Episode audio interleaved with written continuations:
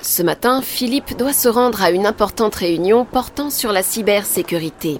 Tandis qu'il remonte la rue de Castelviel, qui donne directement sur la cathédrale d'Albi et le palais fortifié de la Berbie, il observe le monument à l'allure de forteresse militaire dont on fête cette année les 10 ans d'inscription au patrimoine mondial de l'UNESCO. Philippe sourit en pensant que son job est assez proche du rôle de ce puissant et imposant monument construit du XIIe au XVe siècle, à savoir protéger des intrusions. Le rendez-vous vers lequel il se dirige est en fait une réunion de chefs d'entreprise qui, Covid oblige, ont mis un grand nombre de leurs collaborateurs en télétravail. Se pose pour eux une question. Comment sécuriser les données de leur entreprise avec des collaborateurs à distance? Arrivé dans la grande salle de réunion, après quelques salutations, Philippe prend la parole devant l'Assemblée. Bonjour à toutes et à tous et merci de votre présence. Je suis Philippe Agnoux, dirigeant de l'entreprise Netwalker qui propose depuis des années des solutions de sécurité pour les entreprises partout en France. J'ai eu le privilège de travailler à la Caisse des dépôts et consignations à Paris, ce qui m'a permis de comprendre dès 1990 l'importance de la sécurité informatique. Et ce matin, je vais vous proposer une réflexion autour de la protection des connexions de vos collaborateurs en situation de télétravail. Alors évidemment, avec la pandémie, le recours au télétravail s'est généralisé pour chaque entreprise. La plupart d'entre vous ont mis en place un accès VPN pour sécuriser les connexions des salariés, et c'est une bonne chose. Le VPN permet de chiffrer les flux entre le poste distant et l'entreprise, protégeant ainsi les données échangées. La plupart du temps, la connexion et le chiffrage VPN est assuré par le firewall et nécessite l'installation d'un logiciel VPN sur le poste de l'utilisateur. Une personne de l'Assemblée lève la main. Selon vous, le VPN est donc la meilleure solution à mettre en place? Alors, ce n'est pas forcément la meilleure solution pour les performances, la sécurité et la mise en œuvre, mais tout dépend des besoins de votre entreprise. Nous pouvons proposer une approche différente, plus simple à déployer et plus sécurisée. Pour les petites entreprises avec un petit nombre de connexions VPN, la surcharge du firewall liée au chiffrement restera acceptable dans la plupart des cas. Avec l'augmentation du nombre de connexions VPN de salariés, euh, cela impactera directement les performances de votre pare-feu au détriment des tâches de protection qui sont sa mission première. D'autre part, si le tunnel VPN sécurise les échanges de données qui transitent sur Internet, il ne garantit pas l'innocuité des fichiers échangés.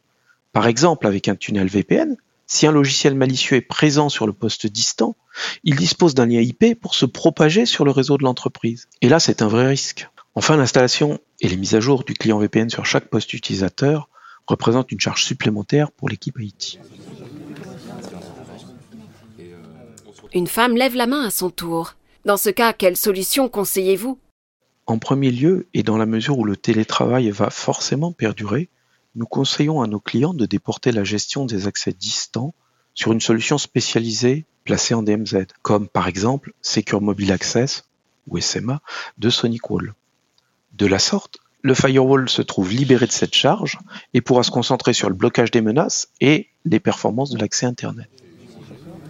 Le directeur des systèmes d'information d'une entreprise locale cherche à son tour à comprendre. Quel est l'avantage de ce SMA par rapport au VPN Le premier avantage du boîtier SMA est qu'il peut gérer un très grand nombre de connexions distantes, jusqu'à 10 000 avec d'excellentes performances. Un autre point clé de la solution est que l'installation d'un logiciel VPN sur le poste distant n'est pas forcément nécessaire.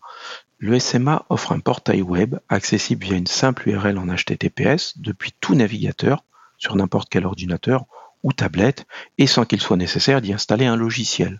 Les communications avec le SMA sont chiffrées avec SSL TLS et une fois connecté au portail, chaque utilisateur trouvera sous forme d'icône les services dont il a besoin, comme l'accès à son ordinateur de bureau, PC ou Mac, au serveur Citrix, à d'autres ressources internes ou des ressources disponibles sur le cloud.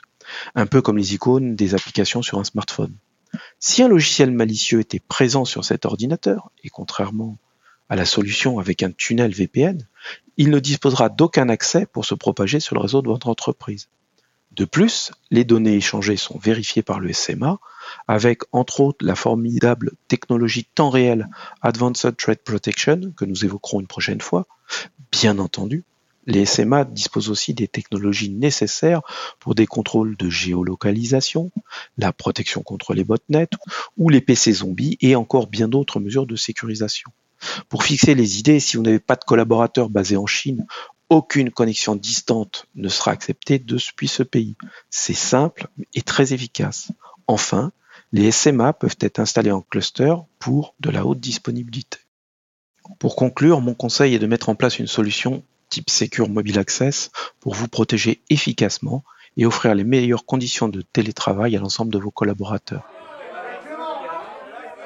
Philippe clôture son intervention et répond ensuite à quelques questions en aparté. Puis il repart au bureau. Il espère avoir convaincu certains de ses auditeurs et avoir contribué ainsi à un peu mieux défendre leurs entreprises. Dans un prochain podcast, Philippe parlera du poste de travail en lui-même et comment le sécuriser. Rappelez-vous, les menaces sont sans limite. Protégez-vous. À très bientôt.